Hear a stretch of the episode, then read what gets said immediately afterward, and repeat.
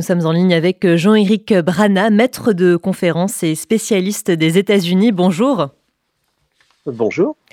Merci euh, d'être avec nous. Alors, Joe Biden aura 81 ans euh, l'an prochain, 86 ans en 2028, donc à la fin d'un éventuel second euh, mandat. Or, jamais les Américains n'ont élu un chef d'État aussi âgé. Est-ce que son âge et plus encore son état de santé peuvent être les seuls freins à sa réélection? Ou bien est-ce que son bilan, qui n'est pourtant pas catastrophique, peut aussi jouer en sa défaveur alors en réalité, le bilan de Joe Biden est vu comme plutôt très bon. Euh, c'est vrai qu'il a lancé un grand plan euh, d'infrastructure à 1000 milliards de dollars, qu'il y a son, plan Build Back Better qui a été réduit euh, par la suite, mais qui est un grand plan sur euh, l'environnement en particulier, en tout cas la lutte contre le changement climatique. Il y a le type Act qui a déjà ramené près de 200 milliards d'investissements sur les États-Unis et qui aide à la réindustrialisation du pays. Le chômage est très bas. On pourrait continuer la liste comme ça, même si on peut toujours regarder la pièce à l'envers, comme le fait le Parti républicain, et souligner que tout ça a coûté fort cher, que la dette aujourd'hui est très élevée et que c'est un handicap pour euh, l'avenir du pays. Globalement, c'est vrai que ce climat économique est considéré comme plutôt très bon. L'âge, en revanche, est un vrai sujet.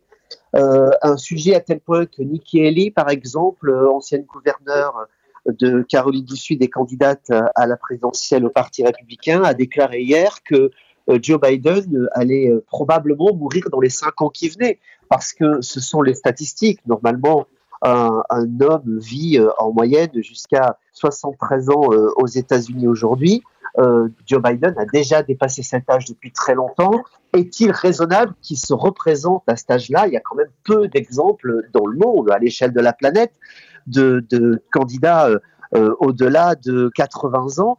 Et c'est vrai que c'est une question qui se pose, même si on peut opposer l'idée d'un grand sage qui a un, bon mental et qui peut donc euh, prendre du recul par rapport aux événements et, aux troubles de ce monde, euh, c'est quand même une grande responsabilité à cet âge-là et, on le sait tous, hein, avec l'âge, on a euh, tous nos petits problèmes de concentration, de, mise en place de nos idées, euh, même si on ne doit pas beaucoup bouger, et, lui doit beaucoup bouger en plus en tant que président des États-Unis. C'est euh, une question qui va être très présente dans la campagne quand même. Et le fait que Joe Biden rempile, donc ça signifie aussi pour Kamala Harris, sa, vice-présidente, d'abandonner euh, pour le moment son ambition euh, présidentielle. Pourquoi est-ce qu'elle n'a pas été euh, l'évidence à la place de l'actuel président? Est-ce que son poste ne devait pas finalement lui servir de, tremplin à cela? Ah ben écoutez, si, on, s'est bien compris dans ce que j'ai dit juste avant, je crois qu'elle est sur le tremplin ultime, puisque le fait d'être à nouveau adoubé euh, en tant que vice-présidente et, vous avez certainement vu le clip et les, euh, les, auditeurs l'ont certainement vu aussi, ce clip de campagne de lancement de, Joe Biden. On voit beaucoup Kamala Harris. Rappelons quand même que quand Barack Obama s'était relancé en 2012, on voyait pas une seule image de Joe Biden. Cette fois-ci, c'est presque un clip euh, à la gloire de Kamala Harris parce que c'est dans toutes les têtes. si jamais Joe Biden est réélu, c'est peut-être la présidente Kamala Harris qui aura été élue en même temps. Le moindre pépin de santé euh, un peu sérieux de Joe Biden et il démissionnera du pouvoir et à ce moment-là, rappelons-le, d'après la Constitution américaine, Kamala Harris deviendrait présidente sans repasser par les urnes. Donc euh, c'est une élection qui va être euh, peut-être sur le papier le ticket Biden-Harris, mais en réalité, ça pourrait bien être le ticket Harris-Biden. Et ça, c'est désormais un vrai problème pour le Parti républicain qui doit à la fois attaquer Biden, mais aussi attaquer la vice-présidente, ce qui n'est euh, pas du tout la coutume dans une campagne. Donc cette campagne sera euh, euh, extraordinaire à, à cet égard-là, parce que Kamala Harris pourrait être maintenant encore plus assurément la première présidente des États-Unis. Et alors, euh, dernière question concernant euh, Israël, cette fois avec l'ingérence euh, de la Chine et le poids de plus en plus important qu'elle occupe au, Moyen-Orient. Est-ce que les États-Unis n'auraient pas intérêt à se rapprocher d'Israël plutôt que, que de prendre cette distance comme c'est le cas depuis plusieurs mois déjà?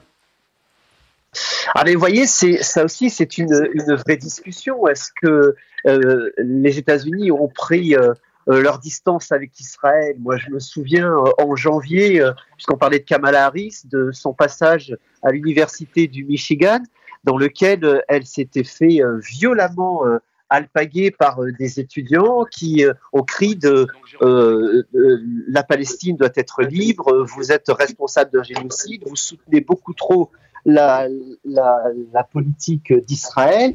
Euh, de ce côté-là, il y a eu une, prise de distance vis-à-vis euh, d'un gouvernement d'extrême droite, il est vrai, mais pas d'Israël. L'amitié entre les États-Unis et Israël est toujours aussi forte, et, euh, c'est d'autant plus vrai que au sein du Parti démocrate, comme vous le savez, il y a une vraie proximité avec les, juifs les juifs américains, pardon, et Israël de façon générale. Donc moi, je, serais beaucoup plus modéré en tout cas sur, euh, sur l'idée qu'il y a eu euh, un, éloignement entre les deux pays. C'est plus un épiphénomène en raison de politique sur le moment.